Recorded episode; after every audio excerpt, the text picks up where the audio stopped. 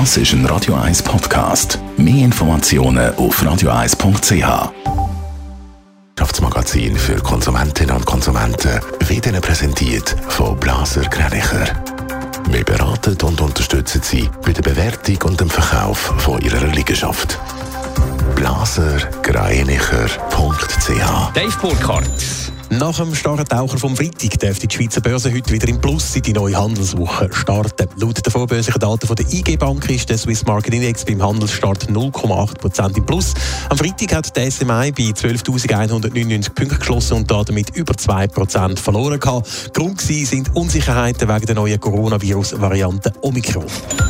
Der Ölpreis hat heute Morgen schon wieder stark angezogen. So hat das Barrel von der Nordseesorte Brent 75,50 Dollar gekostet. Das sind 2,8 Dollar mehr als noch am Freitag. Die Verluste vom Freitag haben aber noch nicht ganz aufgeholt werden. Auch der Ölpreis ist wegen der Omikron-Variante unter Druck geraten.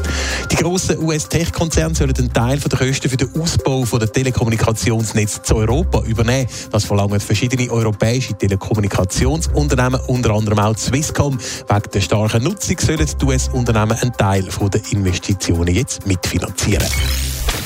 Hausbesitzer im Kanton Zürich müssen künftig umdenken. Nach dem Ja zum Energiegesetz müssen sie künftig Öl- oder Gasheizungen nach der Lebensdauer durch klimaneutrale Systeme ersetzen. Das Ja ist vor allem ein grosser Sieg für den Baudirektor Martin Neukomm.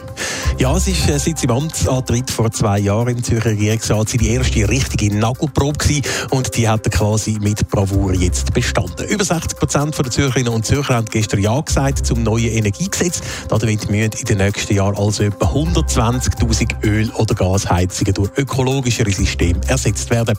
Damit will Zürich einem Netto-Null-Ziel bis 2050 einen grossen Schritt näher kommen und auch noch Symbolwirkung für den Rest der ganzen Schweiz haben, gerade nach dem Nein zum CO2-Gesetz auf nationaler Ebene. Wenn jetzt da auch noch ein Nein rausgekommen wäre, hätte man sich dann vielleicht gedacht, ja gut, Klimaschutz ist einfach nicht mehrheitsfähig.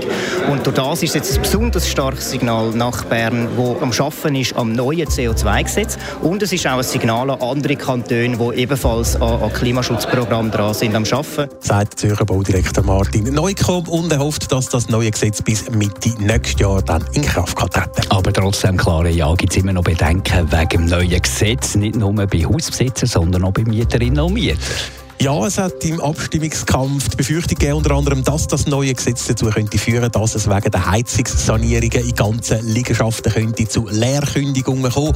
Die Angst, die sei unbegründet, hat Martin Neukomm im ganzen Abstimmungskampf immer wieder betont. Und daran wird er sich dann messen lassen, wenn das Gesetz in Kraft ist. Netto, das Radio 1 Wirtschaftsmagazin für Konsumentinnen und Konsumenten.